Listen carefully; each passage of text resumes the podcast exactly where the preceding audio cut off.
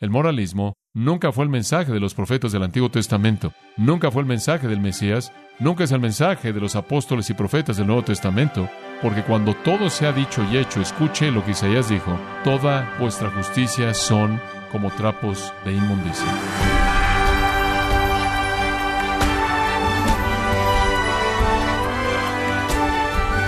Le damos las gracias por acompañarnos en Gracia a vosotros con el pastor John MacArthur.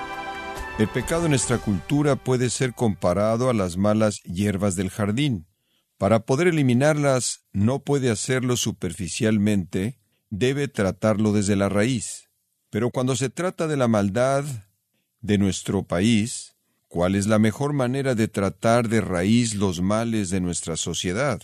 John MacArthur le da una mirada a la raíz espiritual del asunto, conforme considera los peligros del moralismo. Parte de la serie ¿Puede Dios bendecir a Estados Unidos? Aquí, en gracia a vosotros.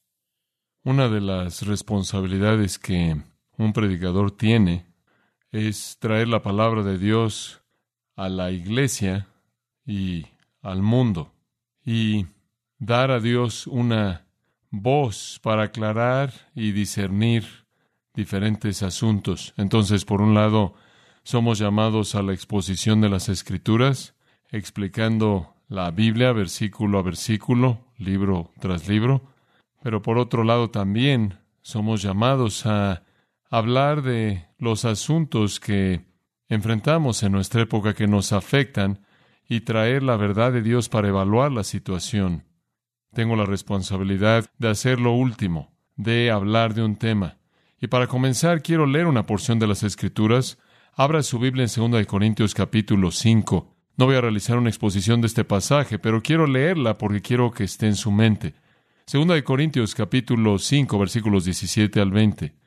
Uno de los grandes pasajes en toda la Biblia que define nuestra prioridad y responsabilidad, deberes y mandato como creyentes, este pasaje presenta la responsabilidad que los cristianos tienen en el mundo. Comenzando en el versículo 17, de modo que si alguno está en Cristo, nueva criatura es. Las cosas viejas pasaron. He aquí todas son hechas nuevas. Simplemente un comentario. Las cosas viejas pasaron y todas son hechas nuevas. Cuando una persona es una nueva criatura en Cristo, eso es lo que hace la diferencia en la vida de la gente.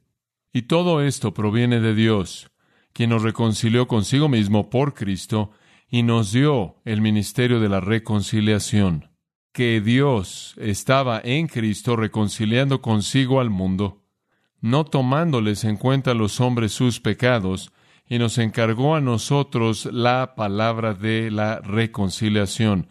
Así que somos embajadores en nombre de Cristo, como si Dios rogase por medio de nosotros, o rogamos en nombre de Cristo, reconciliaos con Dios. Al que no conoció pecado, por nosotros lo hizo pecado, para que nosotros fuésemos hechos justicia de Dios en él. Sin argumento es claro lo que ese pasaje dice, que la vida nueva está relacionada con estar en Cristo, que Dios ha buscado reconciliar a pecadores consigo mismo mediante Cristo, y en esa reconciliación producir una nueva criatura, en la que todo es nuevo. Esa realidad gloriosa es reconciliación con Dios, y Dios nos ha dado, según el versículo 18, el ministerio de la reconciliación. En el versículo 19 nos ha dado la palabra o el mensaje de la reconciliación. Nosotros entonces somos embajadores de Cristo y de ningún otro. Y Dios está rogando mediante nosotros a los pecadores para que se reconcilien con Dios mediante Cristo. El mismo a quien hizo pecado por nosotros para que fuésemos hechos justicia de Dios en él sin ausencia alguna de claridad, sin argumento alguno, ahí se encuentra el mandato para el cristiano en el mundo, el ministerio de la reconciliación con Dios mediante Cristo, lo cual trae justicia, transformación y una nueva criatura. No obstante, en la actualidad en el cristianismo, en su elemento evangélico, existe un énfasis en otro tipo de esfuerzo. Es un esfuerzo por producir moralidad. Y esto está creciendo rápidamente. A lo largo de los años he hablado del tema en varias ocasiones, pero parece como si necesita volver a ser evaluado porque el interés se está incrementando en la actualidad. Hay un llamado a que los cristianos se involucren en llamar a nuestra nación a un nivel más elevado de moralidad, en involucrarnos con toda nuestra energía y con todos nuestros recursos, todo nuestro tiempo y dinero, en un esfuerzo político mediante los medios masivos de comunicación, mediante grupos de presión, para cambiar la moralidad de nuestro país. Muchos cristianos se están involucrando en este esfuerzo. En el año 2000 escribió un libro llamado ¿Por qué el gobierno no lo puede salvar? Pudo haber sido titulado de diferentes maneras. Ese es el título que la casa de publicaciones escogió, ¿Por qué el gobierno no lo puede salvar? Y lo que me veo tentado a decir en lo que quizás podría ser un título sarcástico, habría sido si usted está hablando del asunto de la salvación, el gobierno no va a ayudar. Pero realmente estaba tratando de decir, y lo dije en el libro, que para los cristianos el mandato no tiene que ver con algún tipo de moralidad cultural. El mandato tiene que ver con la salvación y el gobierno no juega función alguna. Bueno, el libro no generó mucho interés. No muchas personas lo compraron, inclusive pocos lo leyeron, aunque llevaba un mensaje bíblico importante de que el mandato para los cristianos es lo que acabamos de leer es el ministerio de la reconciliación, es la palabra de la reconciliación, no es moralidad lo que predicamos, es reconciliación con Dios mediante Cristo, testimonio del Evangelio. En ese libro expresé preocupación con respecto a la cultura moralmente destrozada en la que vivimos, no hay duda al respecto. Ciertamente no agrada a Dios, no agrada a los creyentes, ciertamente no me agrada a mí, y expresé el hecho de que debemos desear la virtud y debemos desear la integridad, y debemos desear la honestidad y la moralidad. Y esas cosas expresan la voluntad de Dios y la ley de Dios. Ciertamente, en toda manera y en toda oportunidad, yo apoyo una moralidad bíblica. ¿Qué cristiano podría ser menos que eso? Es nuestra responsabilidad el confrontar el pecado, el evaluar el pecado, el llamarlo lo que es, exhibirlo y atacarlo. ¿Qué predicador, qué cristiano podría ser menos que eso? Ese realmente no es el punto. No tiene que ver si estamos en contra de la inmoralidad. Claro que estamos en contra de la inmoralidad. Tiene que ver con qué vemos como la solución. Ese es el punto. Claro que deseamos que la virtud verdadera y duradera caracterice a la gente. Claro que deseamos la justicia en lugar de la injusticia. Pero el punto es ¿Cómo llegamos ahí? Para muchos, en la profesión cristiana en la actualidad, en la política, en los medios masivos de comunicación, en los grupos políticos de presión política, la intimidación pública se han convertido en los medios. Gastar millones de dólares en elecciones, en eventos que tienen que ver con medios masivos de comunicación, una lista casi interminable de grupos de presión política, el esfuerzo se está haciendo por limpiar superficialmente Estados Unidos. Pero la pregunta tiene que ser hecha, ¿es esta la solución? ¿Es este el mandato cristiano? Hay gente que cree que si Estados Unidos se vuelve moral, Dios bendecirá a Estados Unidos. Hay personas que creen que si Estados Unidos se vuelve moral y religioso, entonces Dios bendecirá doblemente a Estados Unidos. Entonces, Coloquemos de regreso a Dios en el discurso público. Coloquemos de regreso la oración en las escuelas. Coloquemos los diez mandamientos en la pared, en lugares públicos, donde sesionan las cortes.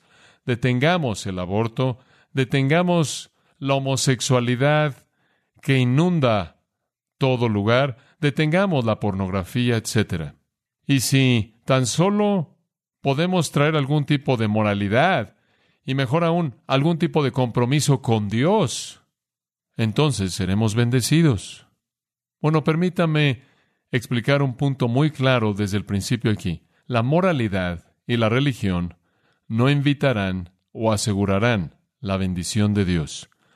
Nunca lo han hecho y nunca lo harán. ¿Un Estados Unidos más moral? ¿Un Estados Unidos más moral y más religioso? No avanza en el favor divino ni un centímetro.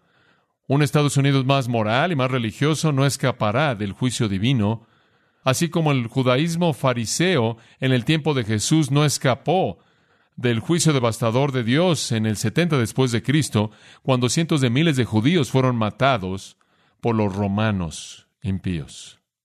Y Jesús advirtió de eso en varias ocasiones.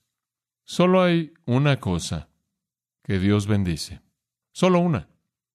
Y esta es que Él bendice la fe salvadora en y amor hacia su Hijo, el Señor Jesucristo.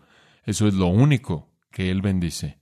Cualquier persona que no cree en y ama al Señor Jesucristo está entre los maldecidos, ¿verdad?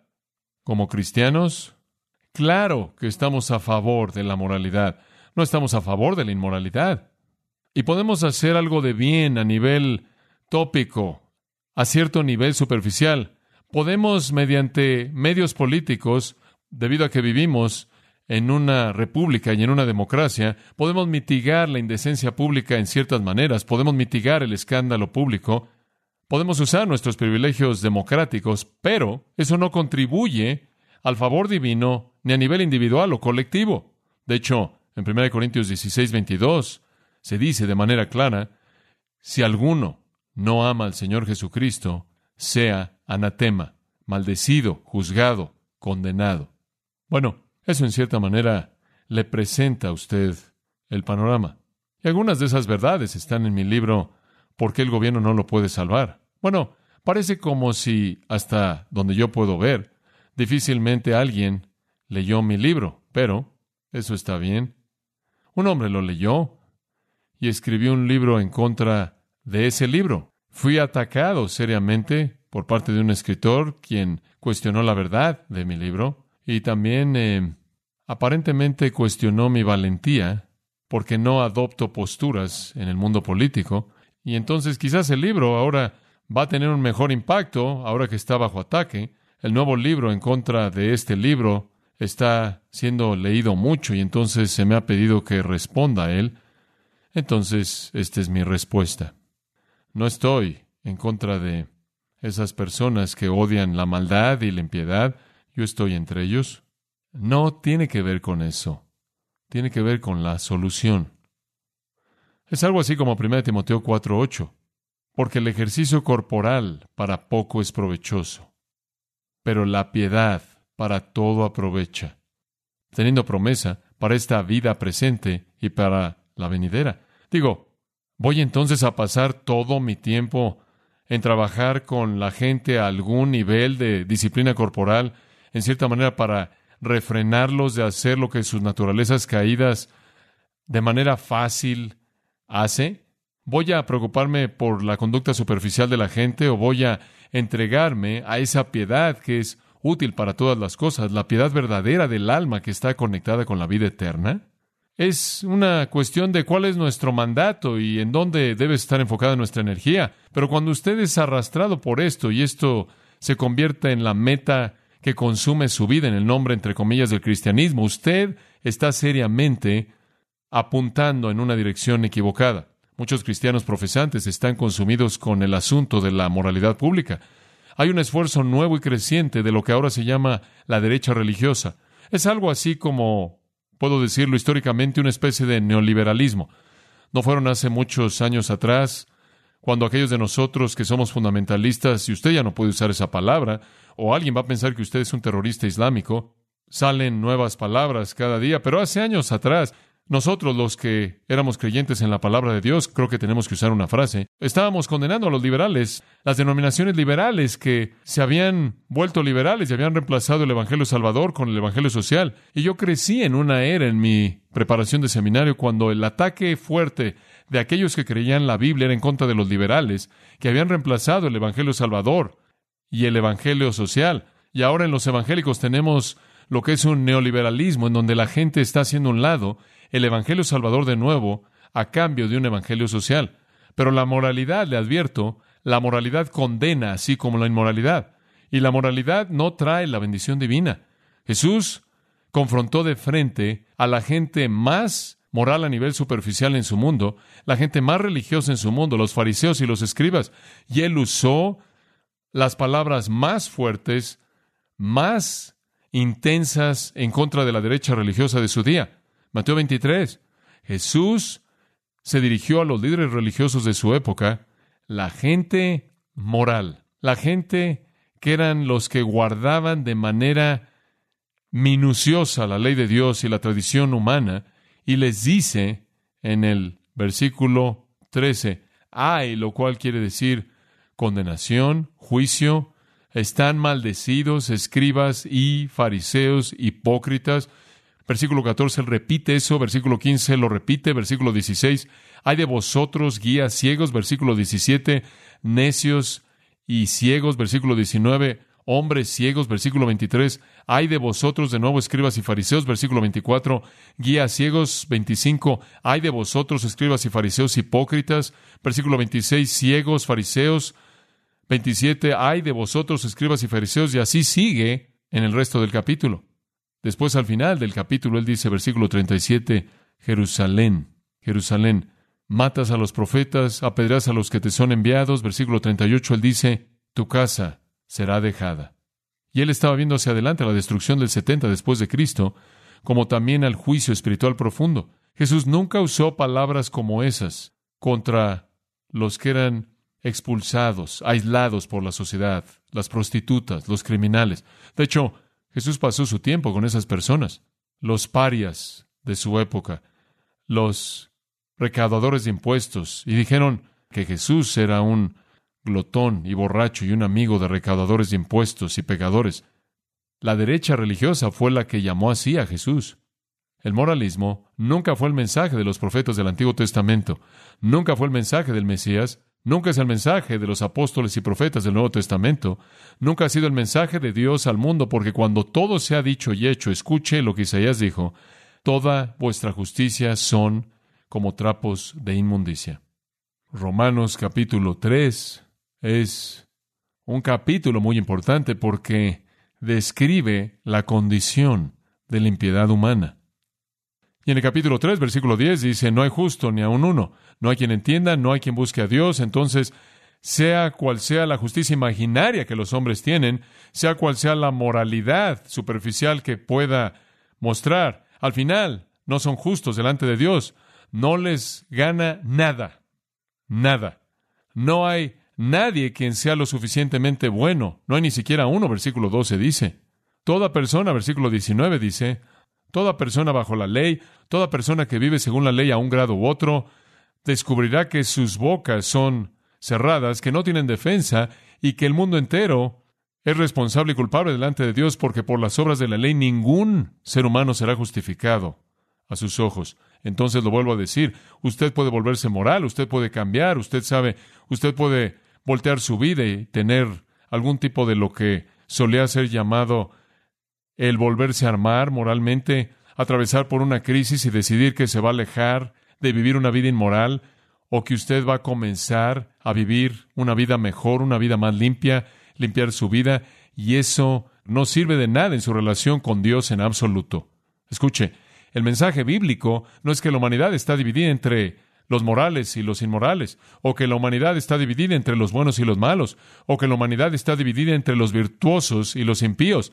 El mensaje de la Biblia es que todos pecaron y están destituidos de la gloria de Dios, y que no hay división. Todos son inmorales, malos e impíos. Es solo cuestión de grado o tipo o manifestación.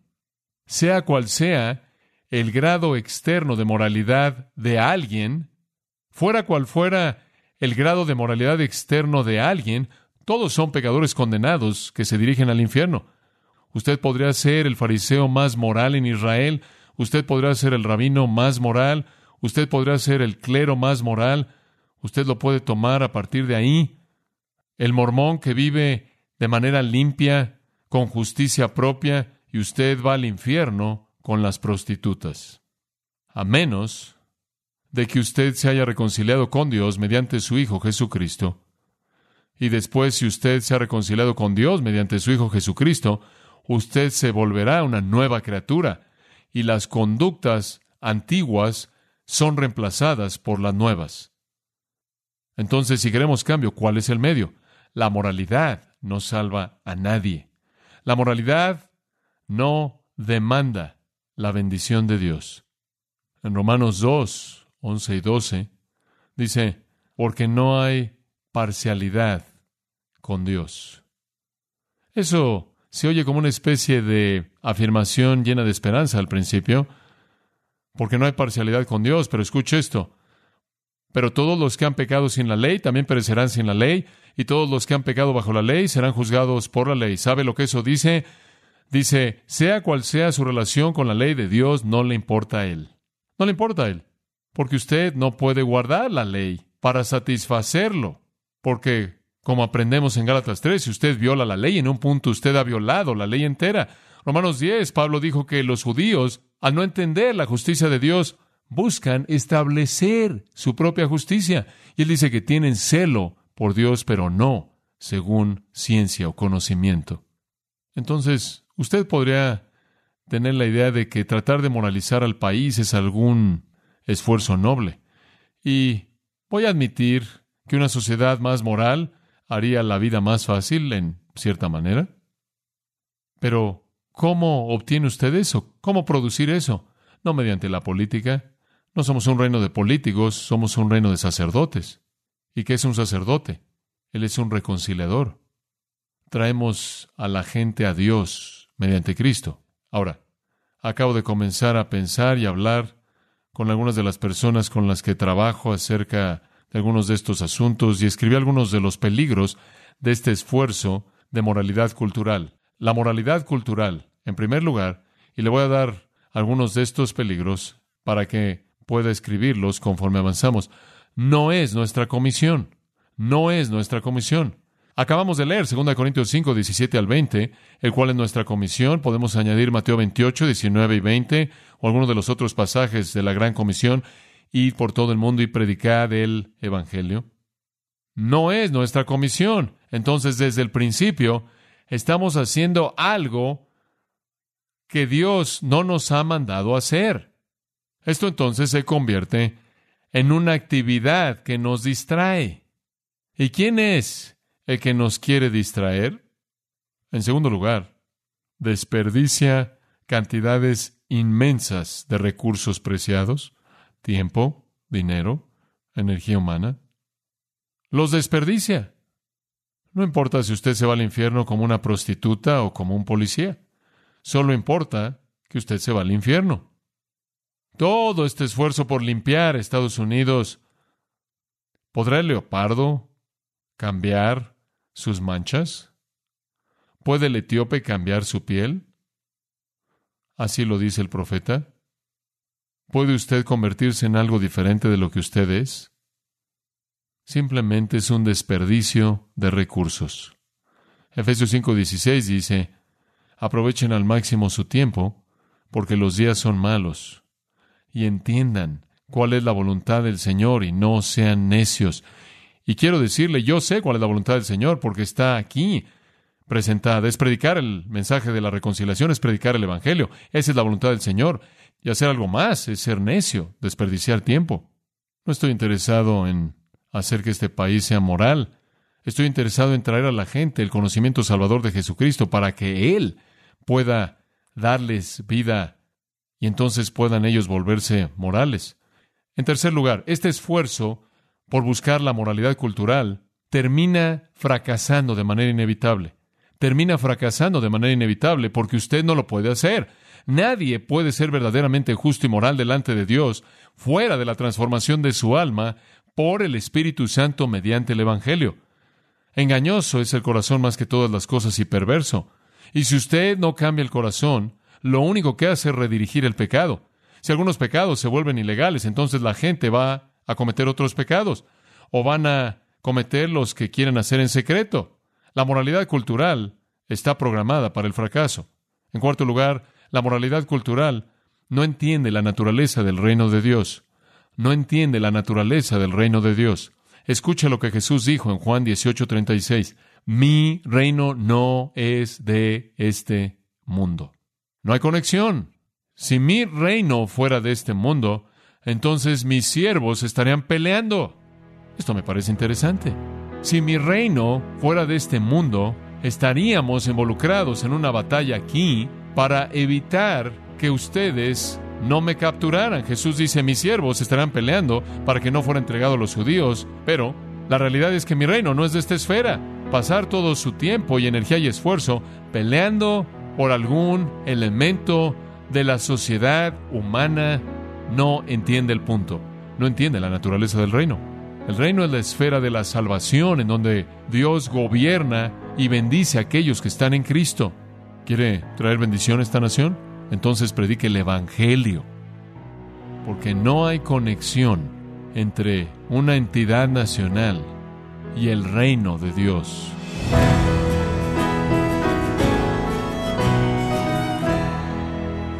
Ha sido John MacArthur enseñándonos el peligro mortal de querer crear una cultura moralmente decente, pero apartada de Dios. Parte de la serie ¿Puede Dios bendecir a Estados Unidos? En gracia a vosotros. Y quiero recordarle, estimado oyente, que tenemos a su disposición el libro Lecciones Prácticas de la Vida, escrito por John MacArthur. Puede adquirirlo en nuestra página en gracia.org o en su librería cristiana más cercana. También le comento que puede descargar todos los sermones de esta clásica serie ¿Puede Dios bendecir Estados Unidos? así como todos aquellos que he escuchado en días, semanas o meses anteriores en gracia.org. Si tiene alguna pregunta o desea conocer más de nuestro ministerio, como son todos los libros del pastor John MacArthur en español o los sermones en CD que también usted puede adquirir, escríbanos y por favor mencione la estación de radio por medio de la cual usted nos escucha en gracia a vosotros. Es importante conocer no solo el país y ciudad de donde usted nos escucha, sino también la radio. Para quienes contactan nuestro ministerio por primera vez, pueden solicitar una copia del mensaje de promoción sin costo alguno, un mensaje por oyente únicamente. Si usted vive en los Estados Unidos o Puerto Rico, escríbanos a Gracia Vosotros, P.O. Box 4000 Panorama City, California 91412. O puede escribirnos a través del siguiente correo electrónico radio arroba Queremos agradecerle su tiempo y sintonía en nombre de John MacArthur y del personal de este organismo e invitarle para que nos acompañe en la próxima edición y así juntos continuar desatando la verdad de Dios un versículo a la vez, en gracia a vosotros.